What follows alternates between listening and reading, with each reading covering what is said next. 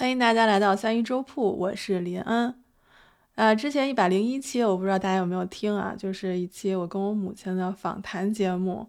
那一期呢是专门为日坛公园举办的无限派对的播客选拔赛录制的。呃，那现在呢，就是已经第二轮比赛已经过了啊，结果已经晋级结果已经出来了，我可以负责任的跟大家讲，就是我被淘汰了。当然了，晋级的那六组选手都是非常棒的，我也很喜欢他们，所以希望他们能够继续加油吧。我会在评论区帮他们呐喊助威的。那今天呢，要给大家放的这一个呢，就是我第二轮的主题赛的作品。那这个作品呢，其实就是得了一个零蛋，哈，就是没有得到那个投票团的任何票数。呃，可能是因为。呃，我自己个人的原因，呃，对我觉得主要是因为我个人的原因，因为当时呢，就是这轮主题赛的总主题叫做“好戏上场”，是以四个场为这个话题的：社交场、游乐场、市场和转场。我们十三组人，然后抽签儿，然后分别分了四个大组，然后我抽到了市场。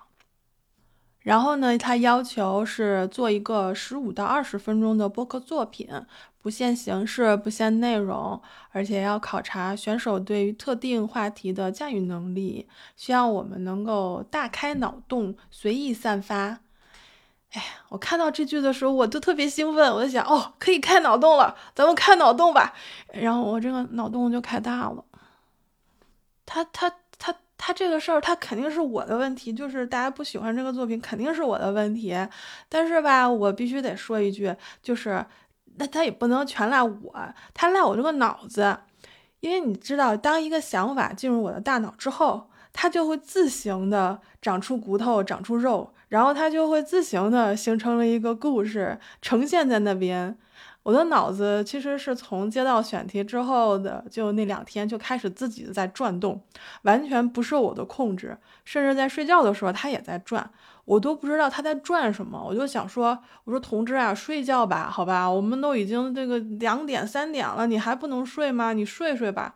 我完全不知道他在想什么，但是我可以感觉到我的大脑在转动，所以它就自行生成了这样的一个故事。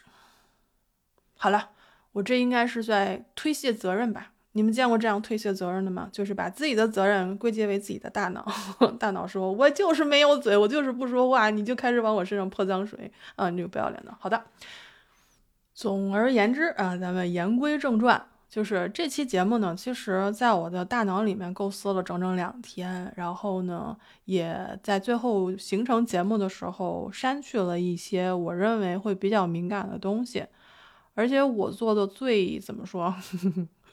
嗯，不好的地方吧，其实就是在这期节目里面放入了太多的梗。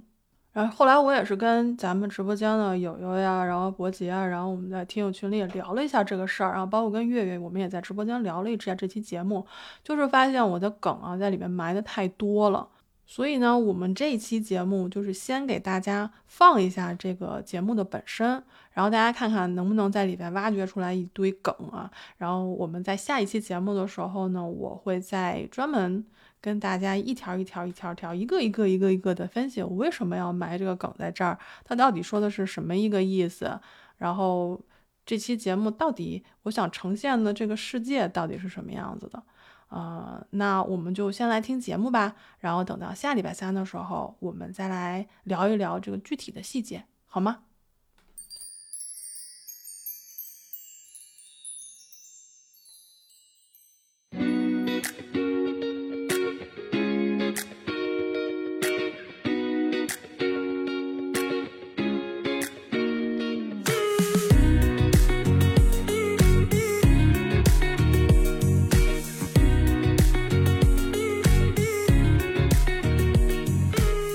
欢迎大家来到三一周铺直播间，我是林恩。啊，现在的时间呢是晚上九点零三分啊，对不起，我今天迟到了三分钟。哎，话说大家能不能不要那么准时，可以吗？就 显得我偶尔的迟到就特别的明显哈。啊，欢迎大家进入直播间，谢谢大家的小心心。嗯，大家都吃饭了吗？啊，今天过得怎么样？啊，问我为什么迟到是吗？哦，我可以跟你们显摆一下我今天迟到的原因。我迟到的原因是因为我。眼化了，好吗？我打游戏了，没错，就是一个万年不打游戏的人，最近就特别疯狂在打一款游戏，而且因为打游戏还开播迟到了。消消乐是什么鬼？然后我们这款游戏是有一个非常高大上的名字的，好吗？叫做 TMP。来看我的嘴啊，你也看不见我口型，就是 The Marketplace。来跟我念 The Marketplace。然后它的汉化版的名字也是非常有文化底蕴的啊，叫做市井。所以我们玩游戏的人，我们都管自己叫做市井之徒。那这款游戏呢，是咱们的小鱼儿推荐给我的哦，我超级喜欢，我觉得特别适合我这种反应迟钝又不喜杀戮之人。什么叫那我还爱看解剖？爱看解剖跟杀戮是两回事儿，好不好？反正今天我们也没别的事儿，我们来给大家介绍一下这个游戏吧。好吧，这个游戏的界面是超级简单的，就像我这种随便一个游戏进去都迷路的人，然后在这个游戏里，我觉得真的是如鱼得水。这界面一进去呢，就是一田字格，或者你跟他说是四象限也可以哈，就是四个色块，分别是白色、灰色、红色和黑色。呃，新手注册信息之后呢，就直接解锁白色的这个区域，然后呢，你需要做任务攒积分，然后才可以解锁后面的几个游戏区域。然后他们里面呢就会有不同的很有特色的一些市场，然后你就可以去逛。那像这个白色区域里面呢，就有一些，比如像古董店呀、花卉店呀，连人才市场都有。啊，我最熟的就是菜市场，就是我可以根据我的喜好，然后选择食材自行进行搭配，然后你还可以选择烹调方法。等这个所有的东西作为一个菜谱上传之后呢，你还可以让其他的玩家给你打分点评。那如果有商家选择购买你的食谱的话呢，呃，甚至可以在实体店去去贩卖你的这个这个食谱的成品，然后你就可以得到一些提成。啊，尤其呢还有一种叫做独家的，叫什么专供啊。就是当这个店家觉得你这个菜单特别好，然后他想自己独家去卖这个菜谱的话呢，他就可以给你一笔钱，然后把这个买下来。那我其实就是我，我不知道自己能不能挣钱，但是我上传了一个我祖传的西红柿炒番茄的菜谱啊，我是非常希望被独家收购的。我希望这个大家可以听一听啊，大家看看有没有什么机会。然后呢，顺便感谢一下进入直播间的朋友们啊，谢谢大家的铁粉，谢谢大家的礼物，谢谢大家的小心心。那我接着讲啊，就是它这个界面上吧，有很多食材和佐料，你你基本上在平时日常生活中可能都都找不到，而而且最神奇的是你能找到三有动物，然后大家不知道三有动物的可以去百度一下啊，就比如说那个麻雀、青蛙、壁虎、癞蛤蟆、野鸡、野兔这种的哈，就是咱们国家的三有动物。然后据我们法律规定，就是你私自捕捉一只就违法了，超过二十只那绝对就构成犯罪了。捕捉五十只以上的，那就是重大刑事案件，好吧？但是这些珍稀动物的，你都可以在这个游戏里面找到啊。你你现实中吃不了，你可以在游戏里面做嘛，对不对？你看我我就做过，比如像什么点点什么呃这个松茸啊，然后配椰子蟹啊。我昨天还看到考拉了，真的考拉去年好像也是升升级濒危了吧？然后我就觉得每次我在玩这个游戏的时候，我都会觉得这个游戏应该改名叫做“珍稀的动物在哪里”啊，就在这里。但是其实玩着玩着，我还有一个疑惑哈，就是说你既然在这个市场里边能搜到一些普通的蔬菜，然后做成菜谱，然后也可以在实际的这些店面里面去销售，那为什么在这个清单里面还能找到一些你知道就是珍稀动物就不应该被在贩卖的？而且我在有些菜谱上还能看到有这种独家收购的标志，所以我在想，我不会真的是有在地方真的卖吧？谁知道呢？反正就是一场游戏嘛，就开心最重要哈。我们在现实当中不要吃就可以了。那除了菜市场，我最爱的菜市场之外呢，那当然还有日用百货，还有这个服装搭配啊、鞋子啊这些。那这个最好玩的地方呢，它是有一个 3D 模拟的，可以试装的。你可以把你喜欢的衣服、鞋子，然后手提袋啊，手提袋就包，然后项链什么都穿在这个模拟的这个模特身上，然后去看一下颜色搭配，然后如果合适的话，你就可以直接购买啦，而且配送也非常的快，我觉得超级方便的。然后甚至呢，你还可以定制自己的一些就是喜欢的样式，比如说你有一个版型你非常喜欢。然后你就可以搭配一些你自己喜欢的商标，就比如说 LV 呀，然后比如说什么爱马仕啊，比如说奔驰、宝马，就是你可以在身上招呼哈。嗯，而且呢，你还可以把别人画的好看的，比如就网上的那些图，你都可以拿来就放在衣服上。但是这个，这个吧，它就是白饰这个等级你就不够了，所以你必须要升级到就解锁灰市之后，就是 Gray Market 之后，你才可以做。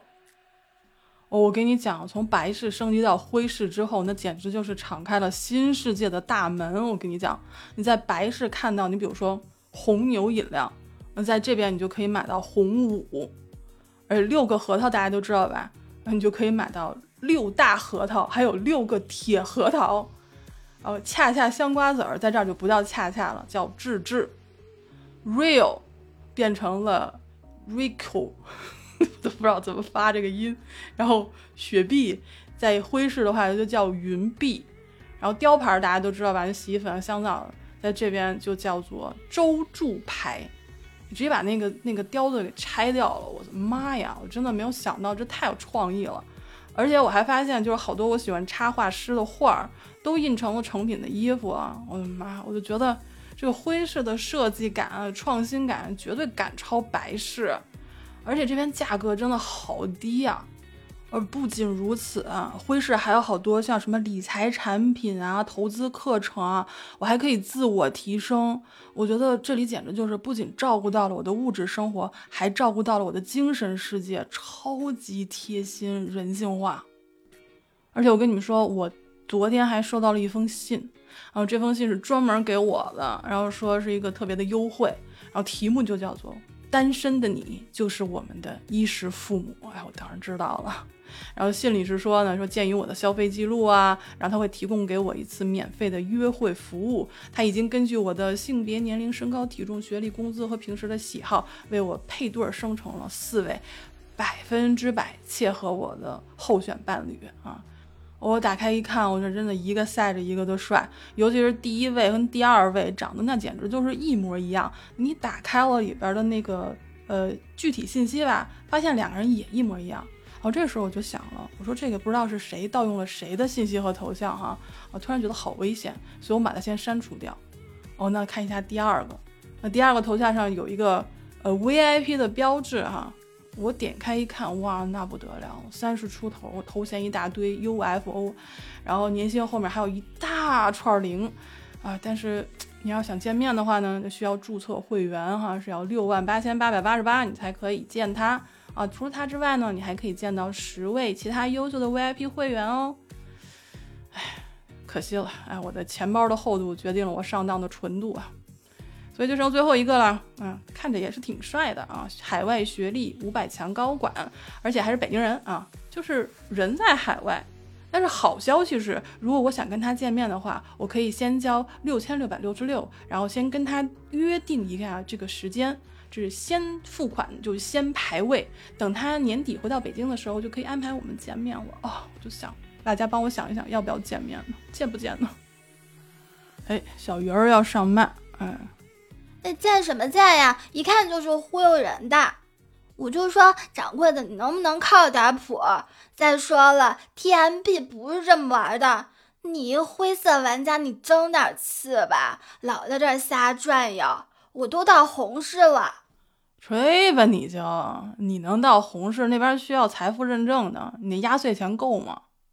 我用阿静的信用卡注册的，直接就能开到红市了。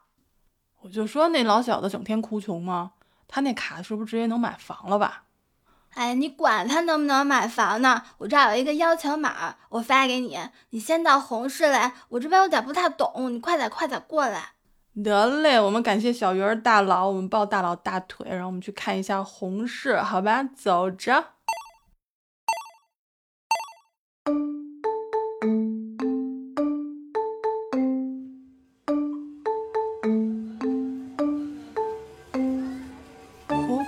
OK，Welcome to the Red Market，红市到了，哎，同志们，今天直播你们赶上了啊。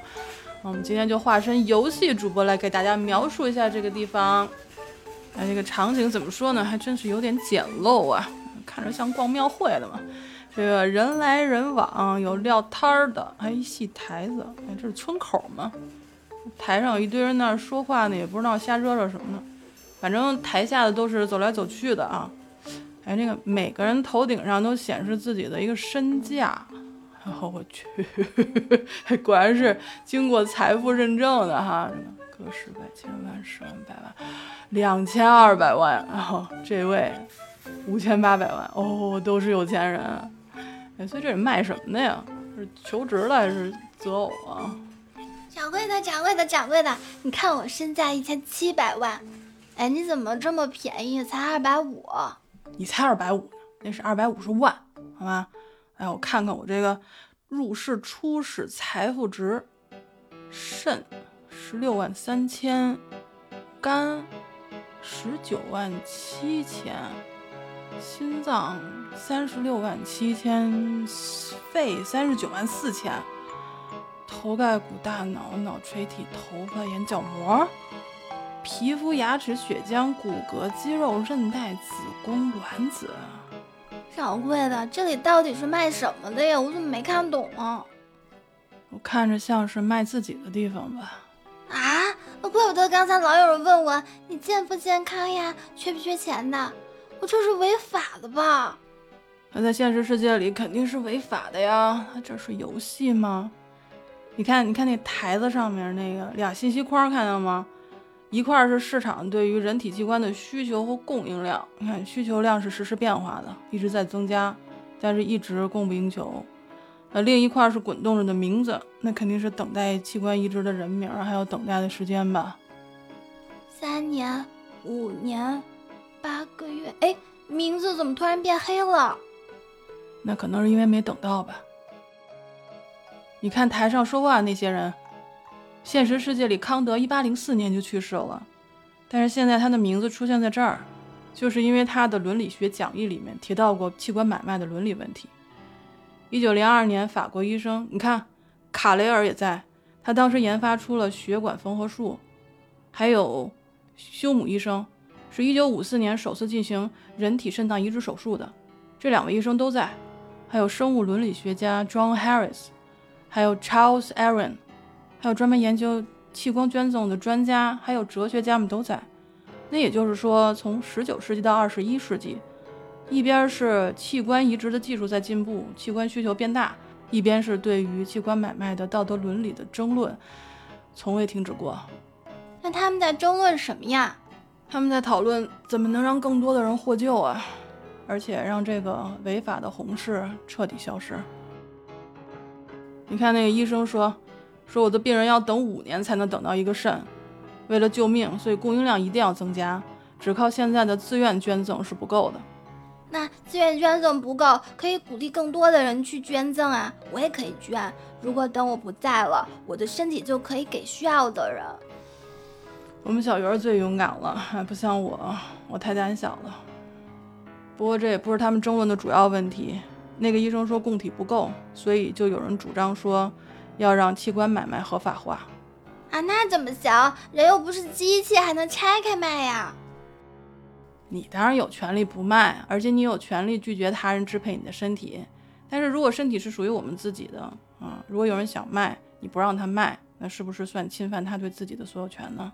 可是买卖器官太邪恶了，呃，而且肯定是有钱人去买，没钱人去卖，这叫剥削。那不合法化的话，就不存在剥削了吗？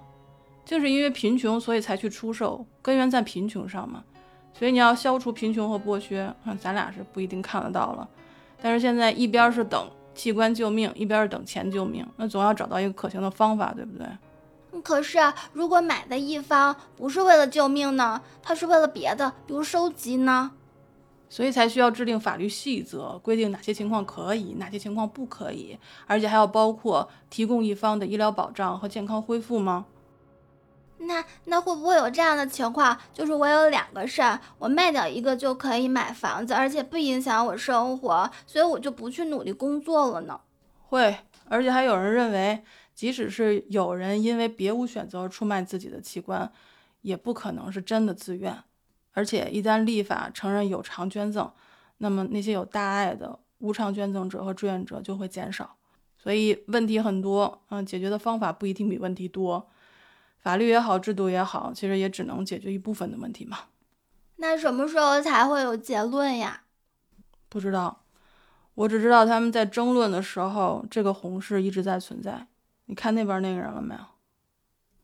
他为什么可以卖两个肾呀？两个都卖了，不就死了吗？还有卵子，他不是男的吗？那应该卖的不是他自己的吧？啊，掌柜的，我有点害怕了。先离开这儿再说吧。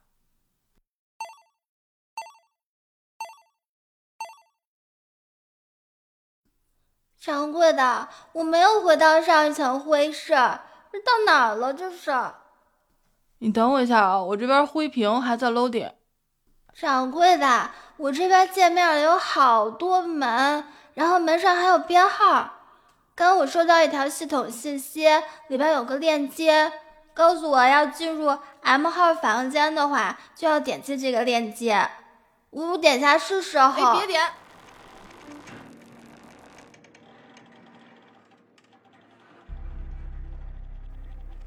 掌柜的，这还是游戏吗？掌柜的。